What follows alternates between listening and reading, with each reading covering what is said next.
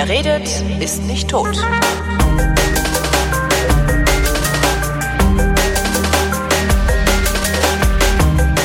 Eine neue Ausgabe des Realitätsabgleichs, worin Tobi Bayer und Holger Klein ihre Realität miteinander abgleichen. Ich habe Sprechstörungen. Hallo Tobi. Hallo Holgi. Kommen wir zum Wetter. Komm, genau, kommen wir zum Wetter. Wir haben heute eh keine Themen. Keine Themen, mehr Wetter. Oh, ich mache Äh. jetzt immer im Sender den Wetterbericht neuerdings, also seit heute. Sagst du Ost? Nee, oh, oh, oh, könnte ich aber wirklich mal machen. Das nächste Mal, wenn irgendwie ein, wenn ein Tiefdruckgebiet von Osten kommt, sage ich Ost. Das ist geil. Ja, das mache ich. Mhm. Das wird garantiert von deiner Windhörerschaft gefeiert. Ja, also ich werde, das mache ich bestimmt. Weil ich, ich sage ja jetzt immer das Wetter. Also immer wenn ich die Sendung nicht fahre, sage ich das Wetter. Und wir haben keine Blitzer mehr. Das habe ich heute gehört. Und zwar habe ich das im äh, Zeit Online äh, Nachrichten-Podcast gehört. Da war das Thema. Ach krass. Ja, Was heißt Thema? Da haben sie es erwähnt. Ja, krass.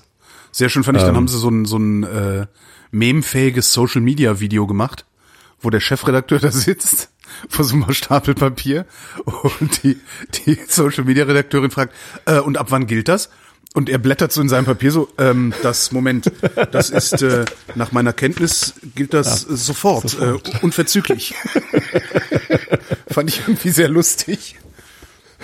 Ja, Ja, ja sehr keine gut. Blitzer mehr. Dabei Hatten wir das nicht so- sogar schon mal als Thema, dass du das sowieso blöd findest Ja, mit Blitzerwarnung oder absurd? Ja, ich, also ich find's halt blöd. Also die Leute sollen gefälligst in Blitzer fahren. Die sollen richtig zur Kasse gebeten werden, damit sie mal Ich finde ja eigentlich, die soll, Leute sollten sich einfach an die Geschwindigkeitsbegrenzung Ja klar, halten. das, kennst du den Postillon-Artikel dazu? Mann entdeckt geheimen Zahlentrick, um, um irgendwie Tickets zu entgehen. Immer wenn man so schnell fährt, wie diese Schilder am Straßenrand sagen, dann passiert da nichts. Fand ich ganz nett. Und ich hatte irgendwie, habe ich jetzt echt auch so gedacht, so äh, als nächstes sage ich immer durch, wo die Controlettis unterwegs sind auf der S- und U-Bahn. Also keine Ahnung. Ich weiß natürlich nicht, wo die unterwegs Das sind. ist ein aber kann- geiler Service. Ja, klar. Aber im, in der Bahn hört ja keiner, hört ja keiner Radio. Ist ja egal, einfach nur um auf die Absurdität dieser Blitzermeldung hinzuweisen. Controletti ist heute auf der S7 und der Detektiv im Karstadt trägt einen roten Blouson.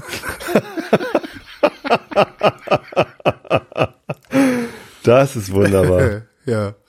Ähm, ich, oh, ich habe eine Ankündigung zu machen. Ich glaube, ich habe die noch gar nicht hier gemacht.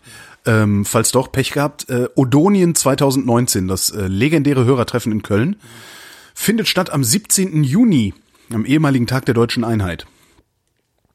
Was ist das für ein Wochentag? Ein Montag, wie immer. Ja, wir können uns zwei da- Tage Urlaub nehmen, um da hinzukommen. Wir können uns da nur montags treffen, weil nur montags der Laden zu hat und wir dann den Laden ja. übernehmen dürfen. So war das. Jetzt hoffe ich nur, dass da irgendwie schönes Wetter ist. Tag Ja. der deutschen Eier. Ich bringe Eier mit. Tag der deutschen Eier?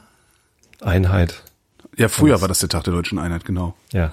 Ich habe hab ich ähm, ich habe ein. Fahrrad zu verkaufen außerdem. ist aber schon reserviert. Das heißt, wir müssen jetzt Oh. hier nicht. Ja, ich habe irgendwie das Urlaubsgeld, ich habe mein komplettes Urlaubsgeld genommen und habe mir endlich mein ich, jetzt Anführungszeichen Traumbike gebaut, Gebaut. mit bauen lassen im Wesentlichen. Okay. Also ich hatte Also noch du hast so den ein, Rahmen ausgesucht und Den hatte ich schon. Ähm, und ah, zwar ist das äh, ein Specialized AVOL, heißt das, AWOL. Ähm, da habe ich sehr, also sehr günstig, war immer noch scheiß teuer, ein Frameset haben können. Ähm, das bei meinem bei meinem Händler stand als das das die das war glaube ich ein oder zwei Jahre auch nur im Handel dieser dieser Rahmenart.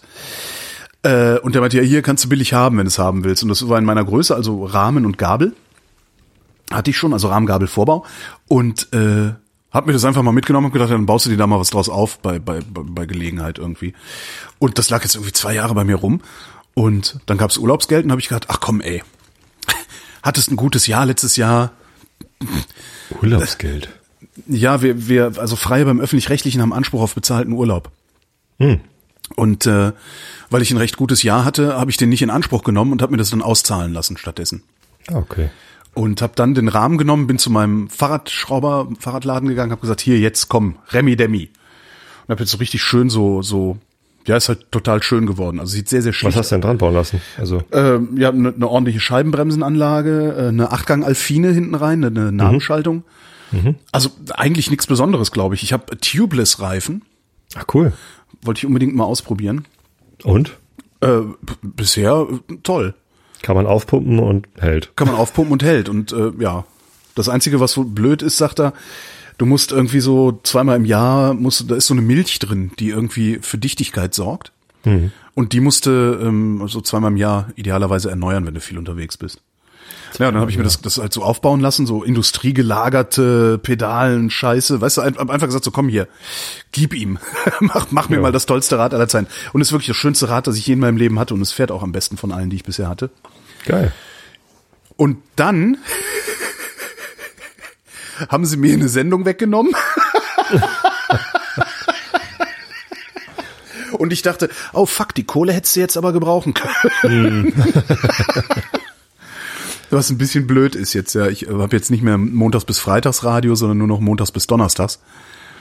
Und äh, ja, kannst ja ausrechnen, das sind ähm, etwas über 20 Prozent meines Einkommens, die da jetzt einfach mal flöten gegangen sind. Aber es sind ja nur etwas über 20 Prozent von deinem Radioeinkommen. Du hast ja immer noch. Ja, ich habe ja immer noch das Podcast Großzügigen Imperium. Vrind-Hörer, die das bestimmt auffangen. Nein, darum, darum habe ich das auch, darum habe ich auch gedacht, ähm, ja, okay, jetzt machst du hier nicht noch irgendwie Menkenke und setzt dich noch in die Redaktion, um das irgendwie zu kompensieren, sondern sagst einfach, komm, lass gut sein. Dann habe ich jetzt freitags, das, das ist halt der Freitag, freitags mache ich ja immer mit Kader die Wochendämmerung noch. Ach so. Ähm, und das war ja in den Wochen, wo ich dann zum Radio musste, war das immer eine echt unerträgliche Belastung teilweise. Also weil wir, ich bin dann immer um sechs aufgestanden schon, dann Wochendämmerung vorbereiten, aufnehmen und so weiter. Und bin dann um zehn nach Potsdam gefahren, hatte aber schon eine Sendung produziert, ja, inklusive Themen äh, aufbereiten und allem Pipapo. Und saß dann immer in der Bahn und hab gedacht, Alter, was machst du hier eigentlich? Du hast doch heute schon gearbeitet. ja. Dann passt es ja einigermaßen. Ja, das passt einigermaßen. Also ist schon, ist echt ein Schlag ins Kontor finanziell. Ich merke das schon, aber so ein freier Freitag oder ein fast freier Freitag, äh, das, ist am Ende dann mehr wert, weil ich komme ja trotzdem klar. Ja. Wenn sich die Hörer jetzt gerade fragen, warum wir so still sind, Still? hat einen Grund. Wie still? Naja, so, Ist der Stream kaputt? nein, wir sind so, ich, ich habe das Gefühl, wir sind so entspannt gerade. Ich bin total im Arsch, weil ich irgendwie. Du bist im Arsch und ich bin irgendwie so, ja, ähm, hat einen Grund und zwar war ich am Wochenende in Berlin Ja, und da haben wir uns getroffen. Und das, Schlimm war das, muss ich schlimm. dir nicht erzählen. Genau, ich du war das ja dabei. hoffentlich erinnerst, dich hoffentlich daran erinnerst, entschuldige. Ähm, genau, und ich sage das aber nur den Hörern, damit die irgendwie eine Vorstellung davon haben, warum äh, wir vielleicht uns nicht so viel zu erzählen haben wie sonst, wenn wir uns vier Wochen nicht gehört haben oder ja, sechs das, ja. oder acht. Ich weiß gar nicht. Ewig, uns am, Sa- ewig. am Samstagabend gesprochen. Genau. In Das war Rest- nett. Wie fandst du das Restaurant? Also wir waren im Restaurant im Prenzlauer Berg, äh, eins dieser Bib Gourmand Restaurants. Bib Gourmand ist eine Auszeichnung vom Guide Michelin. Ähm, die zeichnen damit Restaurants aus, die nicht auf Sternenniveau sind, aber ein gutes Menü für unter 39 Euro oder irgendwie sowas anbieten. Ähm, der Laden heißt Kochukaru oder Kochukaru, je nachdem, wie man es aussprechen will. Wie, wie spricht uns denn richtig Ich aus? weiß nicht, ich nenne ihn Kochukaru, weil das klingt irgendwie so geil asiatisch. Das klingt so, als modern. hätte ich, als hätte ich voll die Ahnung von diesen Sprachen. Und es war auch modern. Also äh, moderne Aussprache passt, denn es war spanisch-koreanische Fusion-Küche. Jo. Aus dem einfachen Grund, dass äh, die Chefin Koreanerin ist und ihr Mann, der Co-Chef, äh, oder wer auch immer, wem auch immer das gehört, ist halt äh, Spanier. Genau. So, und ähm, so, so kommt das dann halt. Und ich fand, das passte sehr, sehr gut. Mir hat das Restaurant echt gut gefallen. Das, ich habe mich da sehr wohl gefühlt, sind net- nette Leute, man fühlt sich empfangen. Ähm, die Chefin hat sich gut gekümmert, hat gut erklärt, gut beraten. Und äh, das Essen war fantastisch, also wirklich toll. Ich war schwerst begeistert, vor allem von Hänsel und Gretel. Das war das mit diesen komischen Pilzen, ne? Mit den Pilzen, genau. Es war so eine Vorspeise mit, äh, mit zwei verschiedenen Sorten Pilzen und die einen davon waren äh, mit so einem äh, Trüffelgedöns, ne? Getrüffelte Pilze. Nee, und oder? unten drunter war so getrüffelte Pilze äh, gedöns und oben drüber standen diese la- langen, länglichen, äh, fast weißen, dünnen Pilze. Das Und die waren mit, mit so einem, äh, mit so einer Alge irgendwie zusammengebunden. Also wie, wie, wie ein, ja, ich, äh, na, wie heißt denn das? Sushi. Nicht, Sushi, genau. So ein Alge? Ja, klar, Alge. Nee, Alge. See, doch Alge, ja. Ja, ich fand, also das, das war Was ist denn schon. der Unterschied zwischen Tang und Alge? Tang ist, wenn du es nicht essen willst. Ach so. Tang ist, wenn es mit Öl ist vom Schiff oder so ähnlich. Seetang? Oder? Ich, ach, was weiß ich denn? Ich fand's Tang auch, ist Plattdeutsch für Zange. Ich fand's auch sehr, sehr gut. Also nee, sehr, sehr gut. Ich fand es sehr gut, das Essen. Ähm, aber mir hat noch irgendwas gefehlt. Also so ein Irgendwas hat mir noch gefehlt. Vor allen Dingen das Menü war nicht so toll. Also sie Ja. bieten an, für die Hörerschaft jetzt, du warst ja dabei, sie bieten Ja. an ein fünfgängiges ähm, sogenanntes Degustationsmenü. Also das sind, wenn, wenn Restaurants äh, Degustationsmenüs anbieten, dann sind die dazu da, einen Überblick darüber zu geben, wie die Küche des Restaurants insgesamt gemeint ist. Das sind dann nicht unbedingt die geilsten Speisen, die es dann gibt, also das, was du gerade am geilsten findest.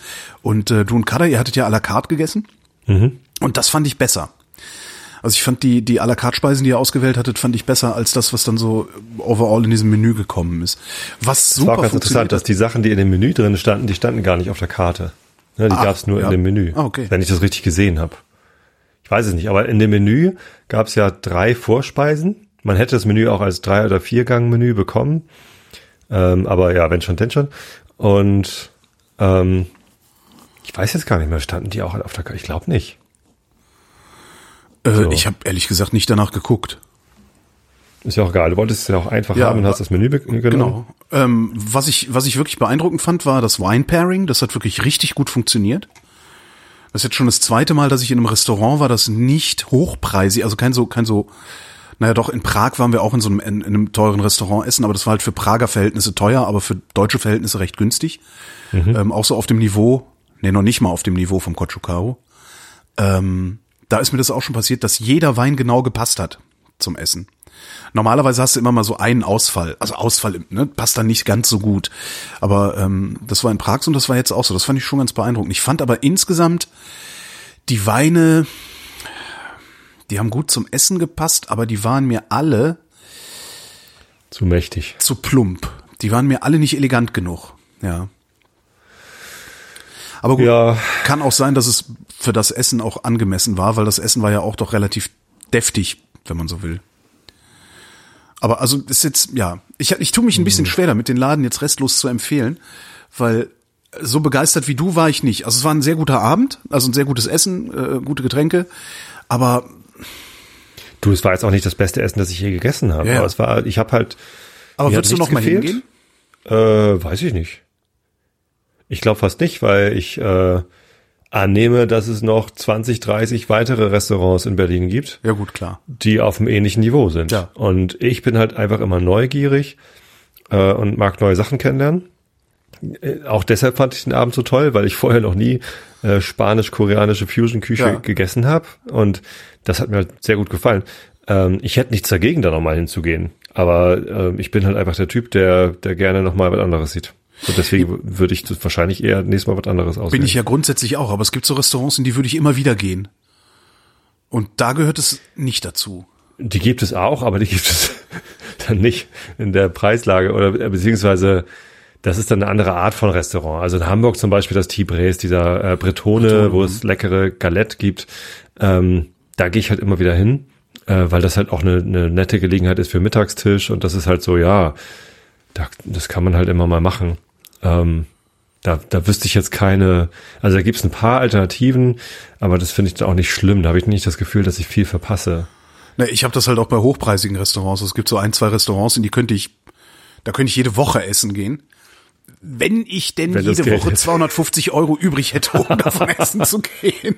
Ähm, Was ich nicht habe, darum bin ich froh, wenn ich es einmal im Jahr schaffe. Und selbst das habe ich jetzt zuletzt auch nicht hingekriegt. Naja. Ich sehe es auch nicht mehr ein, muss ich auch ganz ehrlich sein. Das ist, das ist zwar ganz toll, irgendwie in so einem Sterneladen essen zu. Es ist wirklich ein Erlebnis und alles Aber ganz ist toll und ganz doppelt so besonders. toll wie im Koschukaru? Ja. Aber es ist auch ein doppelt so geiler Abend.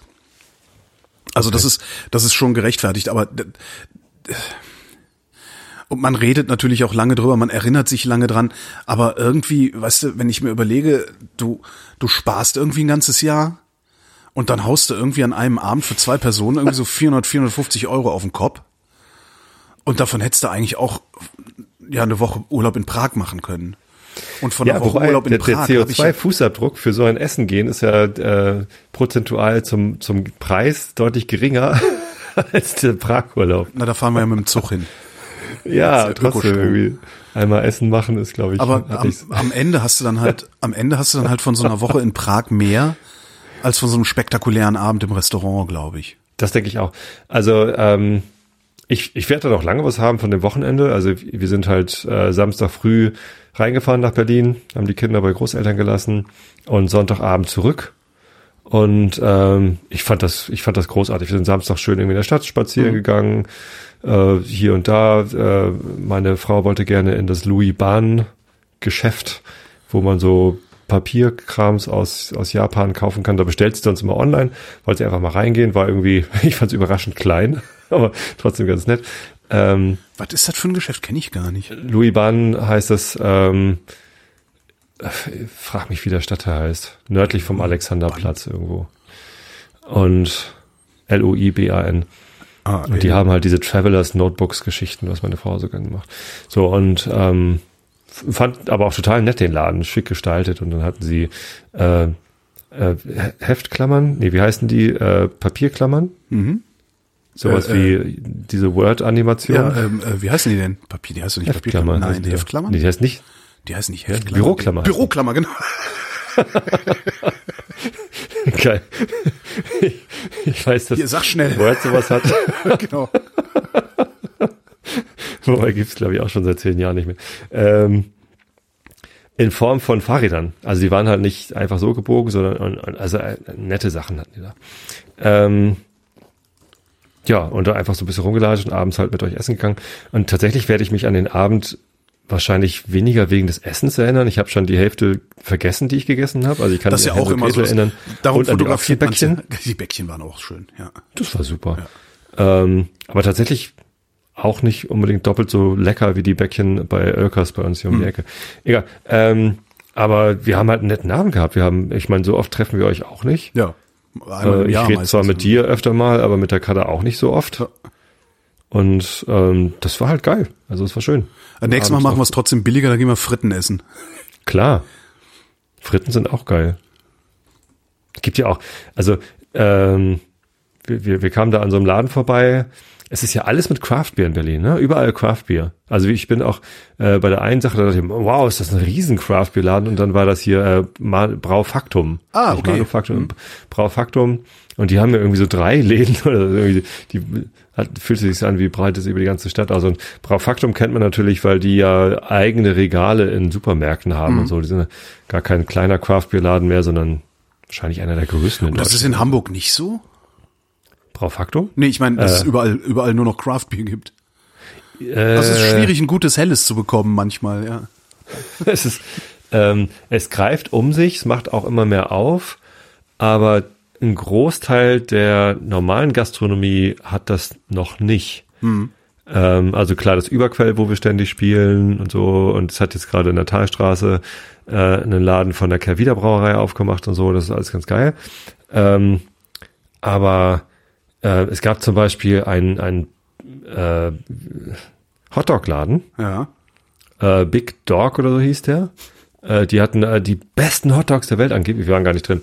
Äh, war halt auch hochpreisig für einen Hotdog. Irgendwie sieben Euro für einen Hotdog oder fünf Euro für Fritten. Aber das waren dann auch Crazy Fries oder Yeah. sonst was Fries und Craft Beer. Also Kenne ich auch einen in Köln. Und die haben, das sind, die haben nämlich auch so 7 Euro Hotdogs und das sind wirklich die geilsten Hotdogs, die ich je gegessen habe. Ja, mag ja sein. Aber also es war halt eher so auch so normale oder so halbwegs normale Gastronomie, die halt auch überall stand Craftbier dran. Fand ich ganz interessant. Naja. Warum nicht? Ich mag Craftbier. Also ich Ja. mag, wie gesagt, ich mag neue Sachen ausprobieren. Ich mag äh, gerne auch mal Sachen wieder treffen und so. Aber ich bin halt immer neugierig. So und ich habe jetzt auch mit Untapped wieder angefangen. Ah, ja. Hm. Kennst du? Ja, die, die App Ach so. zum Bier registrieren. Ich mache das mit Wein. Äh, meine App heißt halt Vivino. Ja. Wie Vino. Aha. Ist es auch so mit Social, dass man sich irgendwie Das ist auch mit Social und du kannst es auch dann direkt äh, da drin bestellen in der App, falls sie das irgendwie in ihrem Best- Ach so, angegliederten Shop haben, was eigentlich ganz cool ist. Aber Ja. das Social-Ding mache ich da, glaube ich, gar nicht. Ich glaube, da, ich habe da irgendwie drei Freunde oder irgendwie sowas und das reicht dann auch. Ja, habe ich auf einen Tab auch. Ich habe übrigens, fällt mir gerade ein, ich habe farbige Socken geschenkt gekriegt von irgendeinem Hörer, der in Socken Ah. macht. Und jetzt habe ich im Karton farbige Socken liegen und traue mich nicht, die anzuziehen, weil mir das zu Warum? crazy ist. Sie sind einfarbig farbig. Ja, Womit ähm, ich eigentlich hab jetzt Danke bekommen sagen übrigens. wollte. Nur, äh, falls das Ja, genau. Herzlichen Dank dafür. ähm, Tipp, wasch sie einmal, bevor du sie anziehst. Das gilt ja für jede Oh, neue äh. Wäsche, die man bekommt. Stimmt, guter Tipp. Und das habe ich bei, äh, bei diesen Socken nicht gemacht, weil irgendwie kamen die gerade an und dann bin ich auf Reisen gefahren. Ich weiß gar nicht mehr, wo ich hin ich gefahren bin. Und dachte, ach, nimmst du die mit? Ist ja lustig, hast du irgendwie bunte Socken an. Irgendwie gelbe Socken oder so. Ähm, leider war Orange nicht dabei, meine Lieblingsfarbe. Hint, hint. Ich glaube, Orange ja. ist dabei bei mir. Müsste ich jetzt aber mal daneben angehen und gucken. Also Rot ist ja. drin, Grün ist drin. Alles mögliche, aber ich habe mich noch nicht getraut, die anzuziehen. Die liegen hier seit zwei Monaten oder sowas liegen die hier rum und ich denke die ganze Zeit, ja, aber ich weiß nicht recht, ist das nicht ein bisschen crazy? Ist das nicht ja, vielleicht zu so schrill? Aber es tragen doch heute auch alle. Ja, es tragen halt, vor allen Dingen tragen das Leute, die total die Lamer sind, aber sich für crazy halten. Und ich möchte ja. nicht für so jemanden gehalten werden. Ja, aber jetzt, also sobald das dann doch gar nicht mehr crazy ist, weil es ja alle machen, kann man das, glaube ich, gefahrlos tun, wenn man da Lust zu hat. Meinst du, so wie äh, tätowieren? Da kann ich mal tätowieren ja. lassen gehen jetzt. Ja. ja.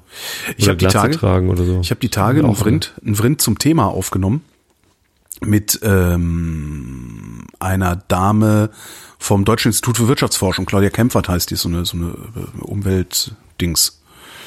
Die kennt man so aus den Medien. Und mit mhm. der hatte ich so gequatscht, da war dann allerdings das Mikrofon schon aus, leider, so auch über so äh, Gleichstellung, Feminismus, ne, ne, ne, ne. Und die hat einen sehr geilen Satz gesagt, beziehungsweise eine sehr geile Frage gestellt. Die stelle ich dir jetzt mal. Hättest du, gespannt. Ja. Hättest du deinen Job oder deinen Status auch dann, wenn du kein Mann wärst?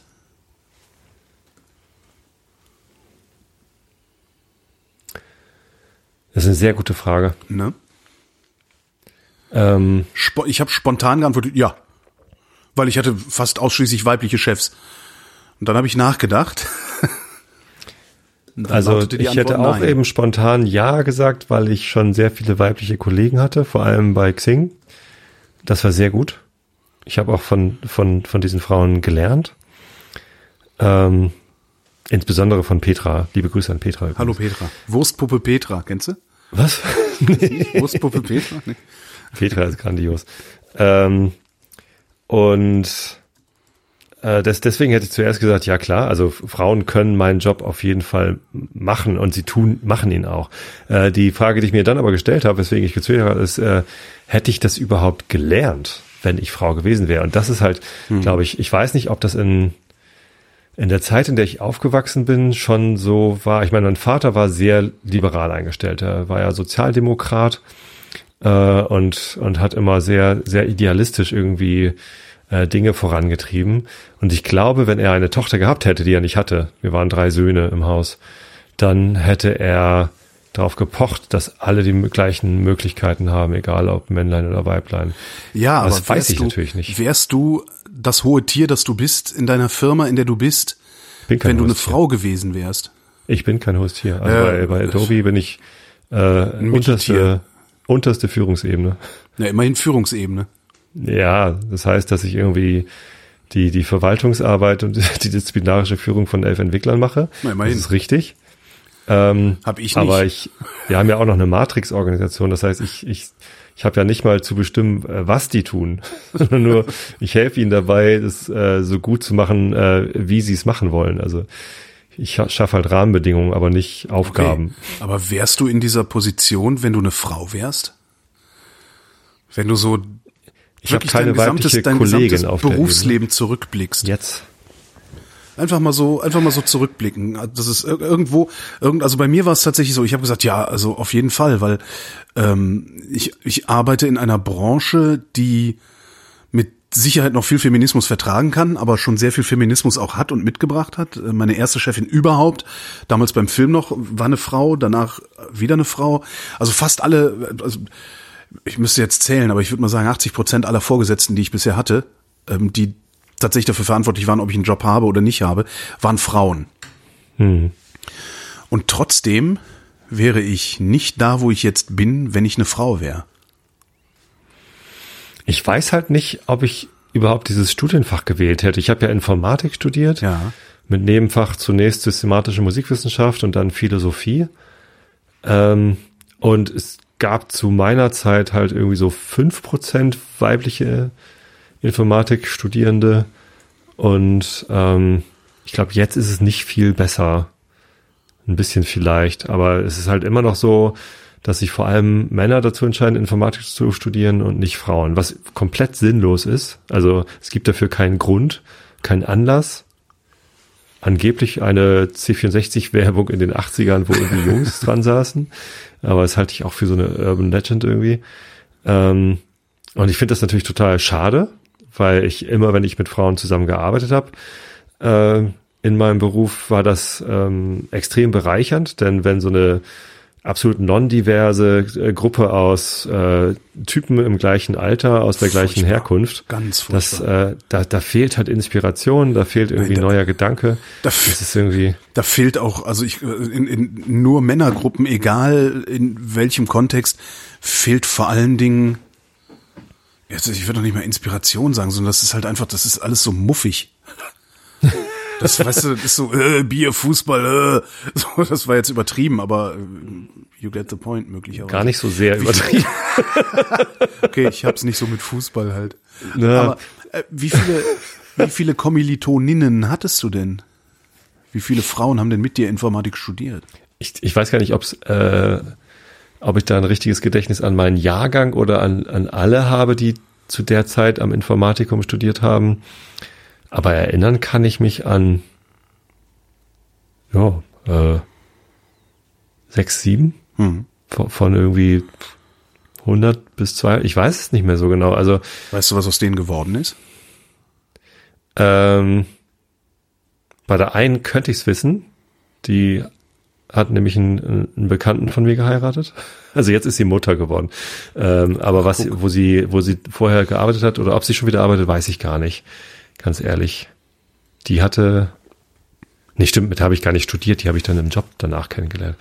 Ähm, nee, weiß ich nicht. Aber äh, wie gesagt, das waren halt auch zu wenige, als dass das irgendwie, als dass ich das Gefühl hätte, also ich kann nicht mit Sicherheit behaupten, dass ich Informatik studiert hätte, wäre ich eine Frau gewesen, weil es eben so wenige waren. Ich denke eher nicht. Das heißt aber nicht, dass ich nicht den Job hätte, den ich jetzt habe, weil äh, sowohl Produktmanagement als auch Agile Coaching nichts ist, wofür man unbedingt Informatik studiert haben muss. Ich habe auch viele meiner Kolleginnen und Kollegen, die Produktmanagement gemacht haben in den verschiedenen Firmen, äh, die nicht Informatik studiert hatten, sondern irgendwas anderes. Irgendwas mit Medien oder was auch immer oder Physik oder so. Ähm, und äh, Agile Coaches gibt's auch ganz viele Quereinsteiger die dann irgendwie über die Projektmanagement-Schiene, äh, Fortbildung und so weiter dann da reingekommen sind. Dein erstes Vorstellungsgespräch, also dein erster richtiger Job, jetzt nicht so irgendwie stündische Aushilfe oder irgendwie sowas. Ja. Ähm, mit wem hattest du das? War das ein Mann oder eine Frau? Das war ein Mann. Allerdings war das kein klassisches Vorstellungsgespräch, äh, sondern ich war ja an der Uni beschäftigt, äh, vier Jahre als wissenschaftlicher Mitarbeiter und dann wurde mir gesagt, äh, mein Vertrag würde nicht verlängert werden, wahrscheinlich, weil pff, mittelknapp, keine Ahnung. Ähm, und ich soll mal zusehen, dass ich fertig werde mit der Doktorarbeit. War ich aber noch nicht. Ähm, und dann habe ich die halt mit Hochdruck fertig geschrieben, weil ich so Angst hatte, was mache ich nur, wenn ich äh, den Job an der Uni verliere ähm, und den Doktor noch nicht fertig habe.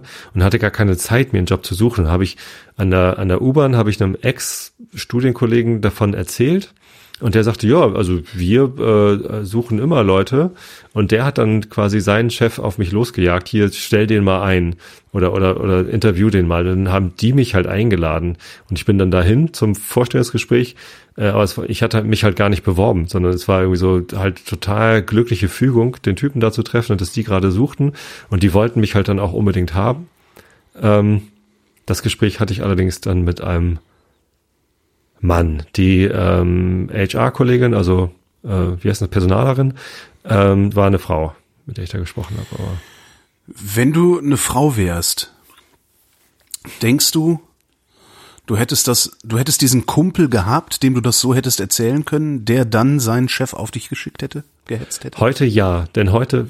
Äh, nee, damals. Also, es geht mir, geht mir wirklich darum. Wärst du jetzt da, wo du bist, wenn du eine Frau wärst? Auch das glaube ich ja. Weil gerade in meinem Beruf, Frauen in der Informatik, sind was Besonderes, weil sie so selten sind. Und äh, dadurch tatsächlich begehrt. Also auch damals war das, glaube ich, vielen klar, dass das, ähm, dass es keinen Grund dafür gibt, dass so wenige Frauen Informatik zu studieren und dass Diversität irgendwie Vorteile hat. Ich glaube, das war damals noch nicht so bewusst, welche Vorteile das sind und was das genau bedeutet. Aber ich glaube, dass ich in der gleichen Situation damals, wenn ich den Informatik studiert hätte, ähm, die gleiche Chance gehabt hätte, da eingestellt zu werden. Weil in der Firma auch schon Frauen gearbeitet haben als Informatikerin. Und ja, also das, das denke ich schon, dass ich die Chance gehabt hätte. Und heute ganz, ganz bestimmt, denn äh, wir bei der Firma, bei der ich gerade arbeite, suchen halt explizit nach Frauen. Wir, wir machen häufiger mal Ausschreibungen oder Tweets, wo wir explizit nach Frauen fragen. Da kommt natürlich immer, wieso denn nicht als Mann? So, ja, klar, kann sie auch bewerben. Aber wenn du gut genug äh, bist wenn du, wir suchen halt gerade nach Diversität und hm. wir wissen, dass, dass viele Frauen äh, gut genug bis besser sind als die Männer, die sich bewerben. Ähm, und Männer haben halt genug, die sich bewerben. Was heißt genug? Kann auch immer mehr sein, aber deswegen, ja, in meinem Job tatsächlich äh, sind die Chancen als Frau ziemlich gut. Und du meinst, die waren immer gut genug. Das ist tatsächlich, also so habe ich dich verstanden, das ist tatsächlich auch. Das weiß ich nicht. Ähm, ich, ich denke ja. Ich glaube aber, die Eintrittshürde war größer. Also die Wahrscheinlichkeit, dass man als Frau Informatik studiert, war damals und ist es wahrscheinlich heute auch noch deutlich höher. Also die, diese, diese Hemmschwelle oder diese, die Wahrscheinlichkeit, dass man sich dafür entscheidet, ist deutlich höher. Und das verstehe ich nicht, warum das so ist und ich halte das für ein großes Problem, denn ähm, ich glaube, Informatik zu studieren oder sich darin zu bilden, wie man Computer programmiert oder was es bedeutet, mit einem Team ein Softwareprojekt umzusetzen, ähm, ist ein, ein äußerst lukrativer Job. Da, da gibt es halt viele Stellen, viele Entwicklungen, viele Möglichkeiten zu wechseln, äh, sehr viel Vielfalt. Also es, ich glaube, wenn man Spaß an solchen Aufgaben hat, ist es äh, eine, eine unbedingte Empfehlung, in die Richtung zu gehen, weil das auch sehr zukunftsträchtig ist. Äh, ganz anders als Taxifahren oder alles, was jetzt gerade autom wegautomatisiert wird durch Softwareentwickler. Mhm. Ne? Also äh, Bankkauffrau würde ich im Moment niemandem empfehlen, weil das kommt alles weg. Mhm. Ähm, und des, deswegen, ähm, ja, im Endeffekt, ich glaube nicht, dass ich jetzt da wäre, wo ich jetzt bin, weil die Wahrscheinlichkeit, dass ich den Weg überhaupt eingeschlagen hätte, so gering ist. Mhm. Weil es halt irgendwie in der Gesellschaft so ist, dass es Frauen eher nicht tun als Männer. Diesen Weg einschlagen. Mhm. Gutes Gedankenspiel. Danke. Ne, ist nicht schlecht. Ja. Ich musste halt auch sehr lange überlegen, also weil ich habe nie Zumindest bis dahin, wo ich beim Radio angefangen habe, sagen wir mal so. Ähm, ich habe nie das Problem gehabt, oder ich habe, sagen wir mal, nee, anders, ich muss das glaube ich anders formulieren, ich habe nie den Vorteil gehabt, ein Mann zu sein und mit einem Mann auf so einer Buddy-Kumpel-Ebene irgendwie meinen Arbeitsvertrag verhandeln zu können oder sowas. Ähm, das hatte ich eigentlich nie. Bis auf meinen Einstieg ins Berufsleben. So, und der konnte nur funktionieren, weil ich ein Mann war, weil ich Zivildienst gemacht habe, weil mhm. ich bei einem Zivildienst, beim Zivildienst mit einem Typen mich angefreundet habe, der mir dann wiederum eine äh, äh, Frau vermittelt hat, die mich zum Film gebracht hat, beziehungsweise die gesagt hat, ja, dann äh, ich vermittel dich mal an Bernd. Und mhm. Bernd war so ein Typ, der hätte mich nicht, der hätte mich nicht eingestellt ähm, damals, wenn ich eine Frau gewesen wäre weil der ist mit Frauen nicht so gut klargekommen, dass er sich irgendwie so eine ich sag mal, so eine hektische Praktikantin ans Bein gebunden hätte, wie ich eine gewesen wäre. Also angenommen, ne, angenommen, äh, ich, ich hätte oh, mich als Frau, ich hätte mich als Frau genauso entwickelt, wie ich mich jetzt als, als Mann entwickelt habe bis dahin. Bis Ach so, 20, 20, wenn du eine Frau gewesen wärst mit den gleichen Eigenschaften, die du jetzt als Mann Zum hast. Zum Beispiel, ja. Deswegen das, das hast du gesagt hektische Frau, nicht, ja, genau. nicht weil alle, Hek alle nein, Frauen nein, nein, nein, nein, nein, weil, nein, nein, weil, nee, oh nee. Gott, ich wollte gerade sagen. nee, nee, so du misogynes Schwein! nee, nee, sondern ich, ich also die, ich habe das, ich habe das durchgespielt ähm, unter der Maßgabe, dass ich auch als Frau so wäre, wie ich jetzt bin.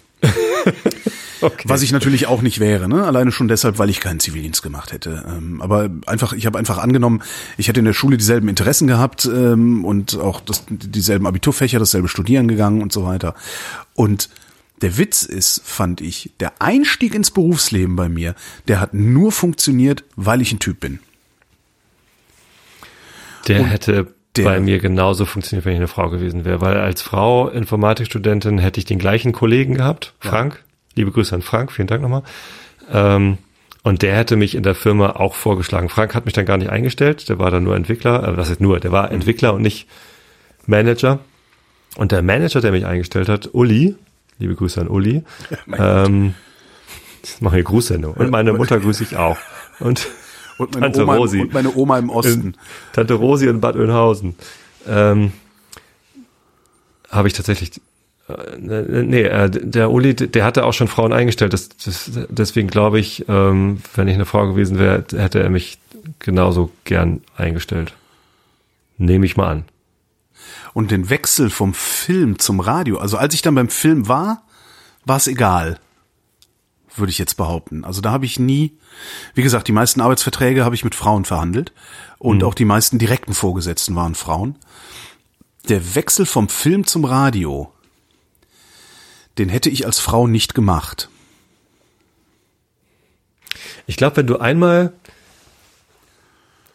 einen Job hattest in so einer Branche, die, äh, wo es auf, auf Können und Weiterbildung und, ne, und sowas ankommt, ich weiß nicht, wie es in anderen Branchen ist, aber also in der Informatik ganz bestimmt und bei dir vielleicht auch, wenn du einmal einen Job hattest, in dem du zeigen konntest, was du kannst und wie du dich entwickeln kannst und, und wie du dich einbringst, dann einen neuen Job zu finden, ist was ganz anderes als so ein Job-Einstieg, denn äh, dann kannst du im Bewerbungsgespräch immer sagen, ja, ich habe was ähnliches schon mal gemacht, das lief so und so und da hatte ich die und die Erfahrung gemacht.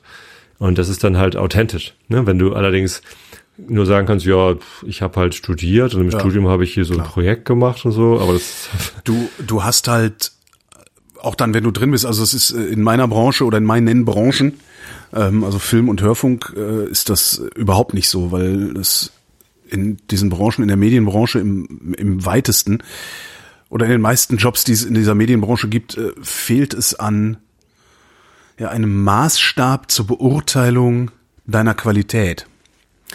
Jetzt hast du Informatik studiert, du kannst vielleicht was programmieren oder sowas. Äh, das kannst du vorzeigen. Ne? Ein Tischler kann den Tisch zeigen, den er gebaut hat. Kann sagen, mhm. guck mal, ich kann einen Tisch bauen. Beim Kippelt. Film, Kippelt nicht. beim Film ist es halt so, okay, wenn es halbwegs, halbwegs reibungslos funktioniert hat, nicht zu viele Überstunden, nicht zu sehr das Budget gesprengt und so weiter, das ist, sind natürlich auch irgendwie, ich sag mal, Assets, mit denen du dann umgehen kannst. Aber am Ende ist es tatsächlich so, dass eine Qualitätsaussage über einen Mitarbeiter in der Filmbranche, damals, ne, ist über 20 Jahre her. Die Qualitätsaussage über den Mitarbeiter lautet, der ist professionell. Ne? Mhm. Kann man mit dem arbeiten? Wie ist denn der? Ja, ist super professionell.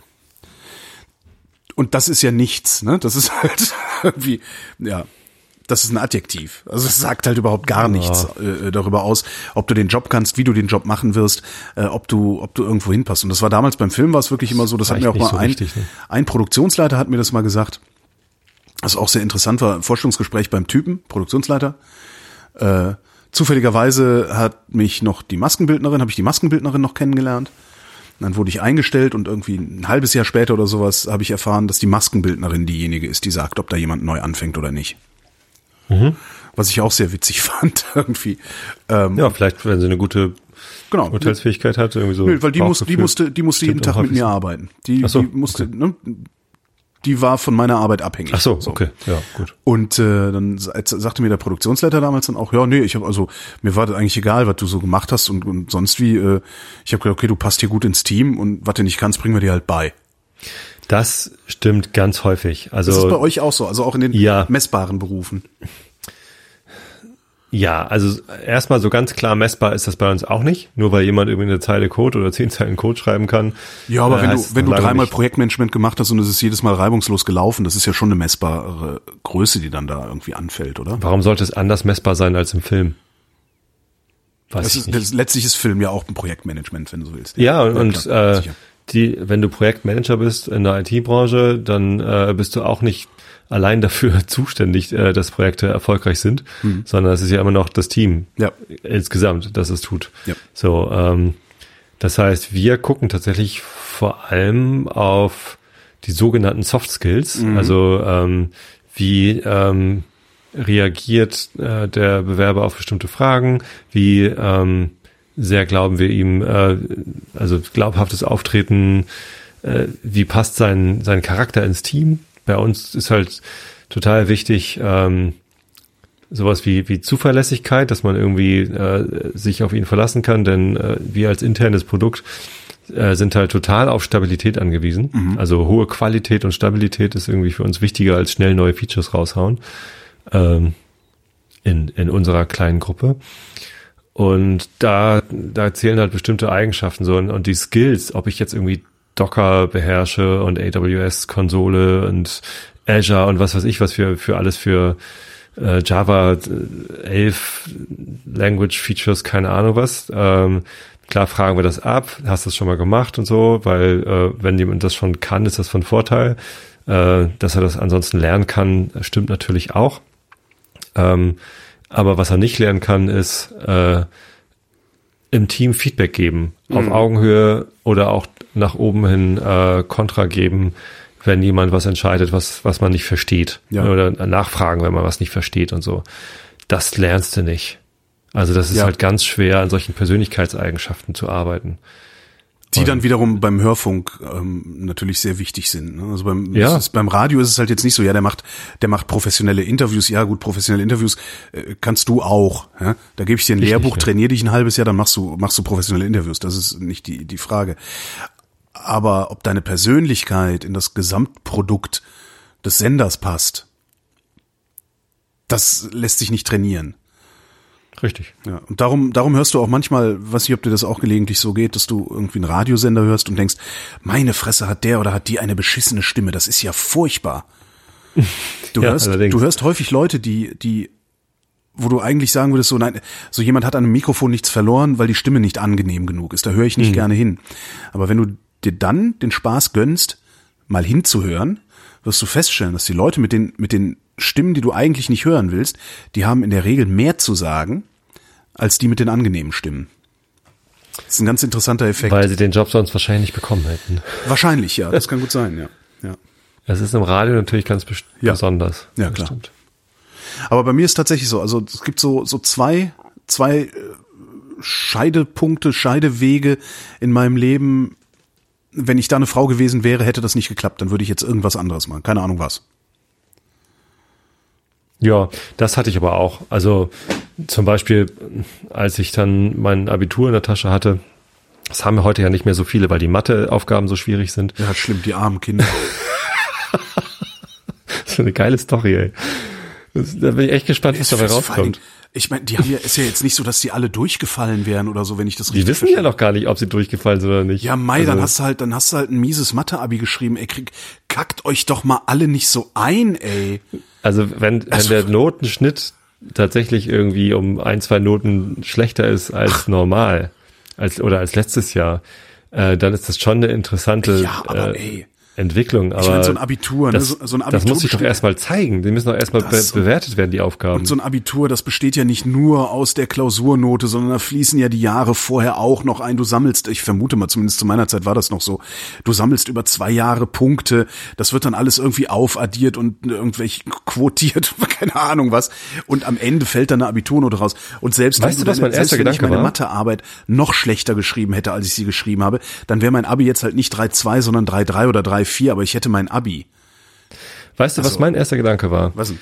Als ich Abi gemacht habe, 1994, mhm. äh, da hatte ich nach den schriftlichen Prüfungen Gespräch äh, mit meinem Tutor und dem äh, Schulleiter. Und die sagten mir, hey, ähm, in äh, Bio alles klar. Äh, ich hatte Mathe und Bio-Leistungskurs, mhm. Erdkunde P3 und Musik P4. Also äh, Musik als praktisches Prüfungsfach dann mhm. mündlich. Mhm nur vier Prüfungsfächer. Heute hat man, glaube ich, fünf. So, und äh, aber in Mathe und in Erdkunde waren meine Klausur, äh, also Abitur-Klausurergebnisse äh, jeweils fünf Punkte schlechter als der Schnitt über die zwei Jahre vorher. Ja. Und das bedeutet, dass ich in die mündliche Nachprüfung muss. Okay. Und das bedeutete, dass ich drei mündliche Prüfungen machen musste statt einer.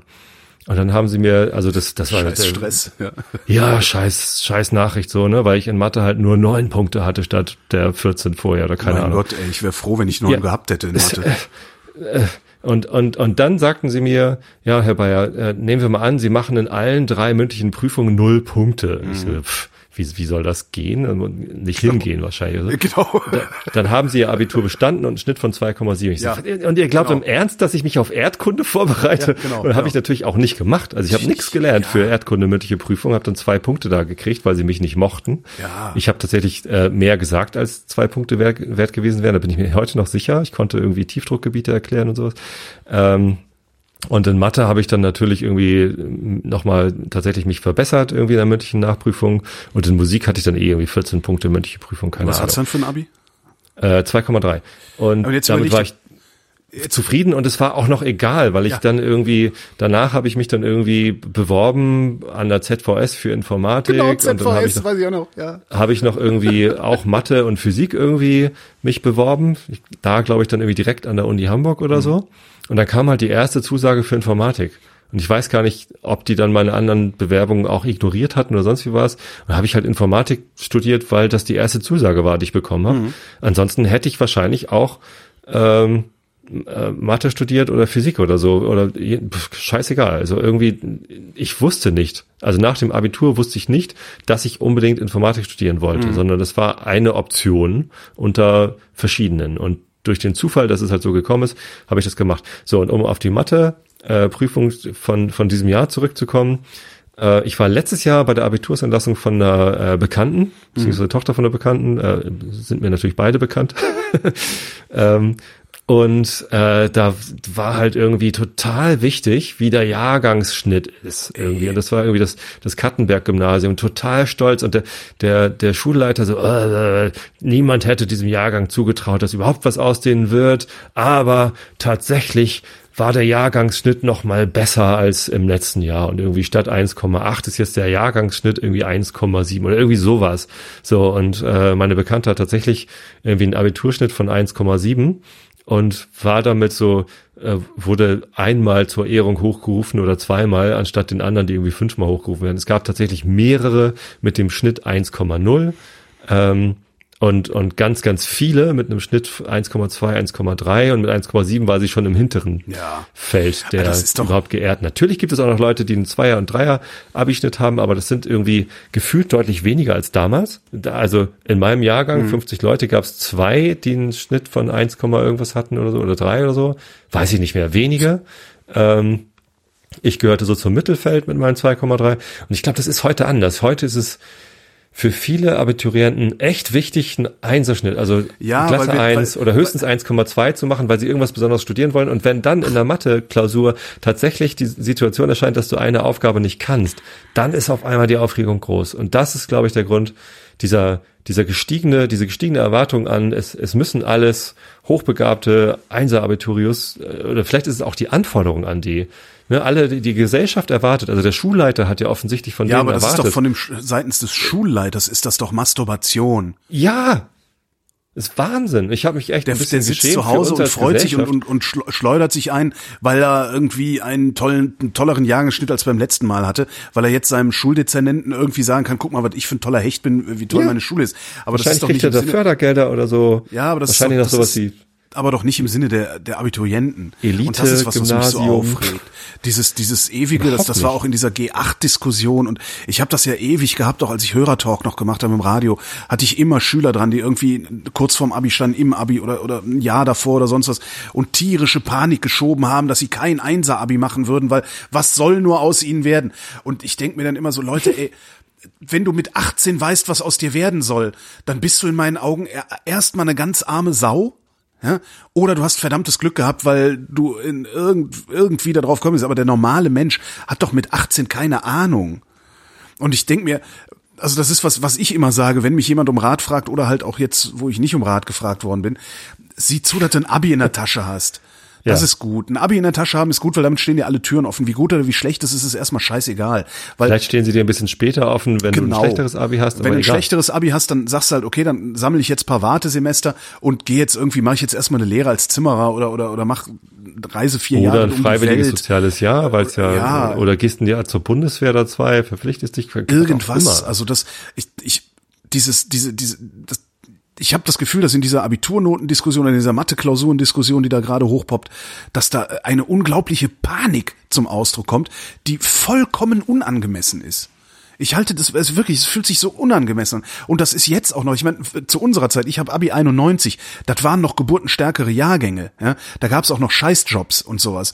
Ähm, die Generation, die jetzt Abi Gibt's macht, heute, glaube ich, auch noch. Scheiß ja, aber die Generation, die jetzt Abi macht, den rollen sie doch in spätestens zehn Jahren rote Teppiche aus, weil sie Leute brauchen, die denken und reden können.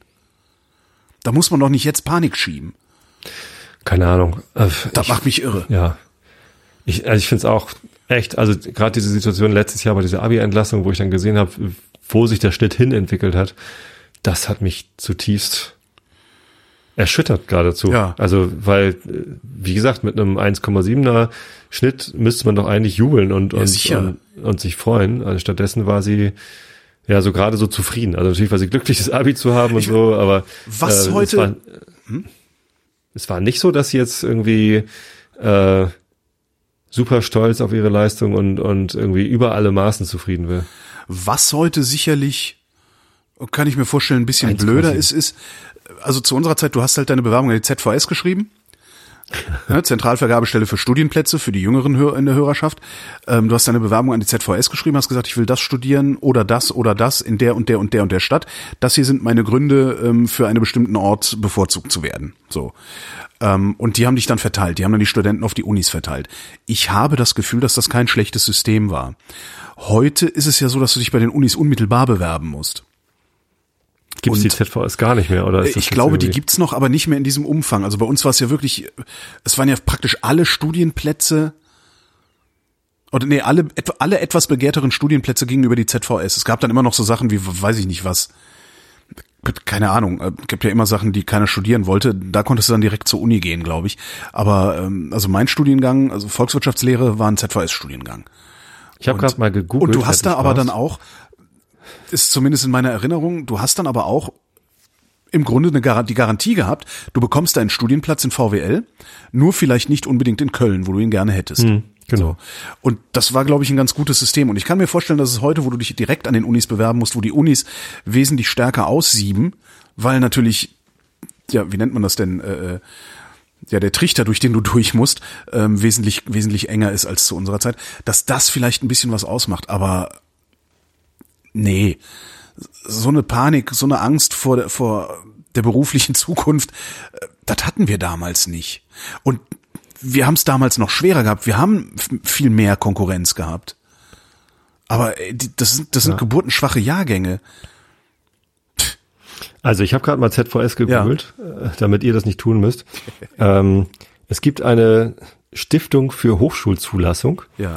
Und da gibt es einen Artikel, Studienplatzvergabe über die Stiftung für Hochschulzulassung, wo offenbar ähm, Studienplätze äh, im Lotterieverfahren zugeteilt worden sind für Medizin, Zahnmedizin, Psychologie, Tiermedizin, Biologie und Pharmazie. Aha. Äh, und darunter steht, das ist zumindest der Stand im Mai 2009. Ah, ja. Also zehn Jahre alte Informationen findet man nach ZVS googelt. Ähm, ob diese, äh, ähm, also bis 2011 wird ein Internetportal eingerichtet, das äh, den gesamten Bewerbungsprozess abwickelt. Also ich glaube, das gibt's einfach nicht mehr. Ja. Und ich habe aber das Gefühl, dass es gut funktioniert hat. Also klar, ne, alle haben gejammert, ne, dann habe ich irgendwie meinen ZVS-Bogen ausgefüllt, hingeschickt ähm, und Ja. habe vergessen, also ich habe ja in der Nähe von Köln gewohnt, irgendwie 20 Kilometer entfernt und das ist Grund genug, in Köln zu studieren. Und habe aber irgendwie vergessen, da ein Häkchen hinzumachen. Und dann kriege ich von der ZVS Post und dachte so, ah geil, Studienplatz, Göttingen. Und das ist so, ah fuck, Zonenrandgebiet. und konnte das dann aber auch nochmal nachmelden. Hab, dann, hab mich dann da gemeldet, habe gesagt, hier, ich habe vergessen, ach so, ja, hier, Köln, zack. okay. Ich habe den Eindruck, als wäre das eine ganz gute Sache gewesen. Also ich glaube, es ist stressiger, sich heute einen Studienplatz zu suchen. Aber auch da habe ich nicht wirklich Ahnung. Äh, falls Wie gesagt, wir, also falls wir in mein, der mein Hörerschaft Wunsch war, war Hamburg und dann halt Informatik, Ja. Mathe oder, oder Physik und Hamburg hat halt geklappt. Und das mit Informatik war echt ein Glücksgriff. Also falls wir, falls wir in der Hörerschaft äh, junge Menschen haben, die gerade einen Studienplatz suchen oder sowas, äh, ruhig mal in die Kommentare und erzählen, wie das so ist heutzutage. Weil vielleicht spinne ich ja auch. Vielleicht ist das ja auch irgendwie das Gelaber eines alten Mannes, der äh, sich einbildet, früher wäre alles besser gewesen oder so. Kann ja auch durchaus sein. Hm. Ich glaube, heute ist immer noch alles alles ziemlich gut. Also know your privileges. Ne? Also das. Ja klar. Ähm, es gibt sicher sicher immer Probleme. Nicht jeder kann, nicht nicht alle können das studieren, was sie gern wollen. Mhm. Ähm, das war aber auch damals schon so. Äh, trotzdem leben wir in einer äußerst privilegierten Welt, ja, wo, wo der Zugang für, für immer mehr irgendwie möglich wird. Das ist so mein, mein Bild. Vielleicht ist das auch falsch.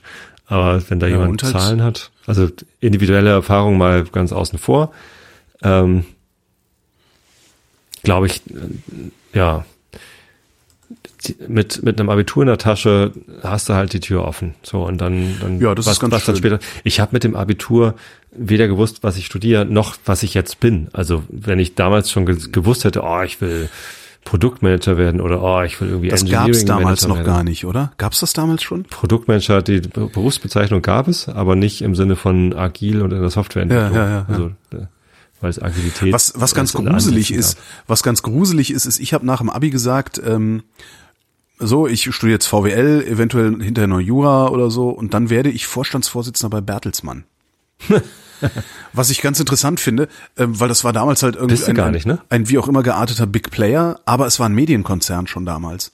Ah, ja. Und das finde ich eigentlich ganz witzig, dass ich damals das so gesagt habe. Du bist auf einem guten Weg, Holgi. nee, aber dass ich, stimmt. dass ich das damals so gesagt habe und dann tatsächlich eher durch Zufälle das ist ja, dass ich da bin, wo ich bin, ist ja im Wesentlichen eine Verkettung von Zufällen. Also es ist ja nicht so, dass ja. ich das alles geplant hätte, sondern ich hatte Glück. Und zwar Oder mehrfach. Gott hat es so gewollt. Nein. ähm, ich hatte halt, ich hatte halt einfach mehrfach Glück, dass sich Gelegenheiten geboten haben, die ich erkannt habe und die ich dann, wie nennt man das? Was macht man mit Gelegenheiten, die Ergreift, Ergreift man beim Schopfe, genau.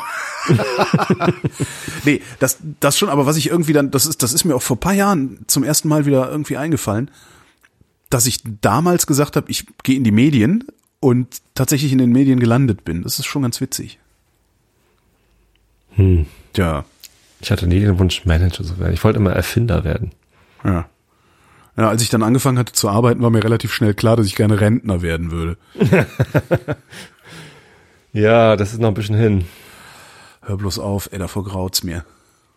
Rentner zu werden oder noch so lange zu arbeiten? Ähm, na, das Alterseinkommen. Vor dem Alterseinkommen graut's mir. Mhm. Also diese. Davon wird uns ja auch immer Angst gemacht. Also. Naja, ich kann es mir ausrechnen. Es ist jetzt nicht so, dass ich nicht wüsste, was auf mich zukommt.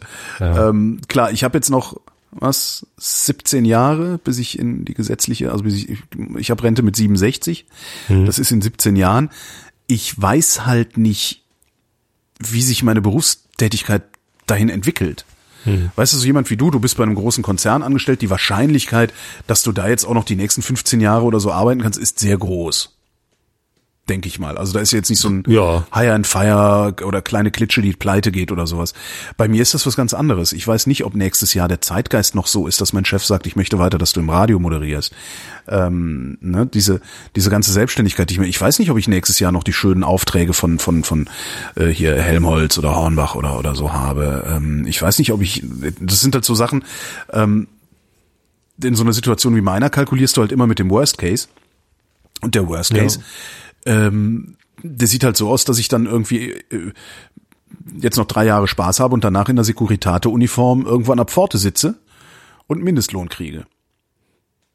Das ist so das, womit ich tatsächlich, das da ist tatsächlich das, viele Hörer vorbei und mir Stullen. Genau, Stullen.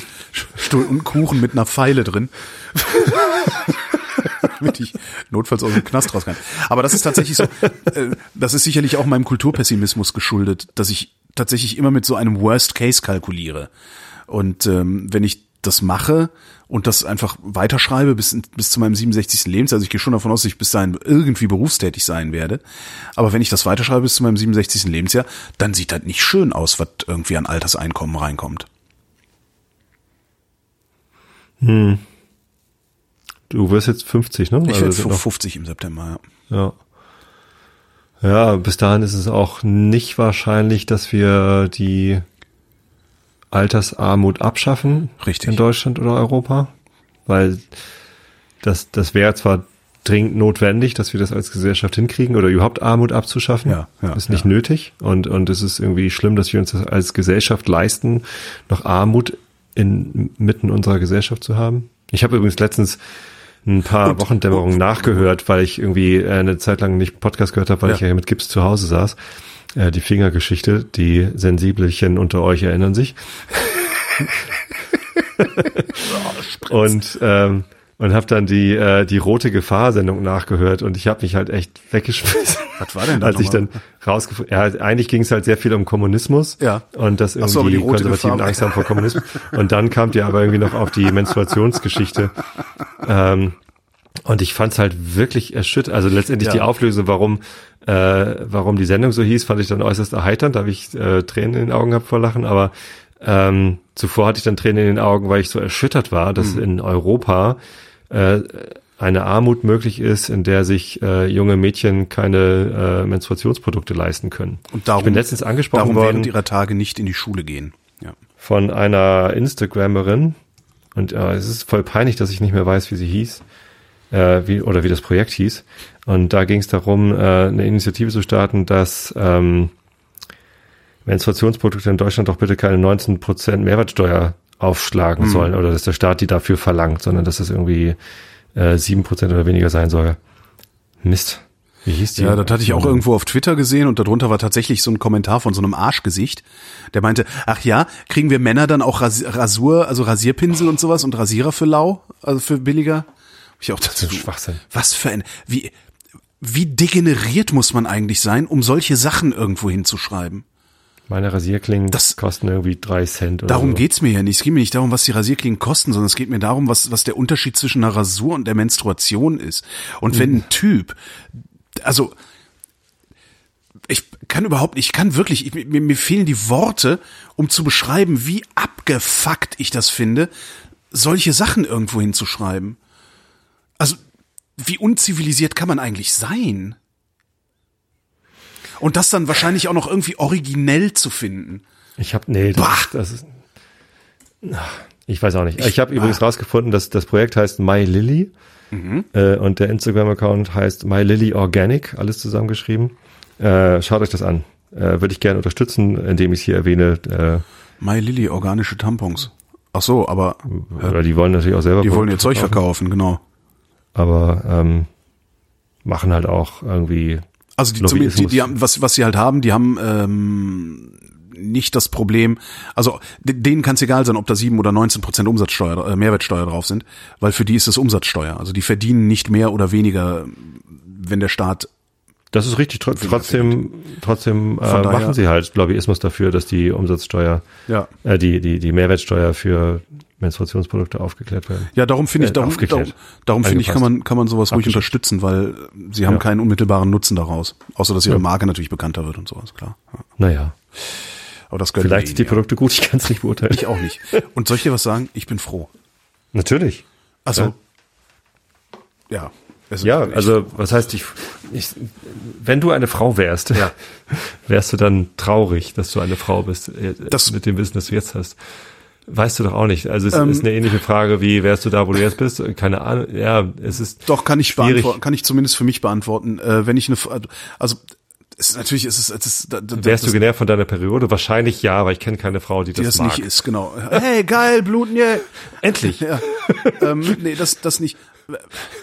Ich finde, die Frage ist läuft? relativ, die Frage ist relativ schwierig zu beantworten, weil Nee. 2019 ein weißer Mann in der Bundesrepublik Deutschland zu sein, ist das Beste, was dir auf diesem Planeten passieren kann. Das darf man nie vergessen. Es gibt nicht, es gibt keinen besseren Zustand, als ein weißer Mann im sogenannten Westen zu sein. Wahrscheinlich ist Deutschland sogar noch Und- besser als USA. Ja, aber hallo. Ja. Punkt. Nee, nicht wahrscheinlich, sondern Nee, ist das ganz besser. sicher. Wir haben, wir haben einfach, wir sind halt viel zivilisierter. Wir als haben ein Sozialsystem. Ja, eben. Wir, haben Demokratie. Wir haben eine, eine, alleine alleine die äh, äh, solidarische Krankenversicherung, die wir haben. Ja. Das ist ein solcher zivilisatorischer Vorsprung vor den USA. Äh, da brauchen die noch ein bisschen, um dahin zu kommen. Aber äh, ja, von daher natürlich wäre ich trauriger, wenn ich eine Frau wäre. Also ich wäre zumindest genervter, wenn ich eine Frau wäre und dabei zugucken müsste, wie schwer ich es eigentlich habe, obwohl ich es ja auf dem Papier gar nicht so schwer habe. Also Ja. strukturelle Benachteiligung ist da Na klar. Stichwort. Ja. Ja, kommen wir zum Wetter. So ein schweres Thema zum Schluss. Es ist furchtbar, ne? Ich habe das 21 Uhr Wetter genommen, weil das 20 Uhr Wetter nicht da ist. Ich bin noch beim 19 Uhr Wetter. Echt? Ich bin noch in der Vergangenheit. Ich, jetzt weiß ich nicht, ob wir dann, dann sage ich einfach das eine Wetter und du das andere. Ich kann auch schnell auf 19 Uhr, auf 21 Uhr umschalten. Was denn jetzt? Während, während du sprichst. Während ich spreche, was spreche? Ach so, okay, dann kommt jetzt das Wetter.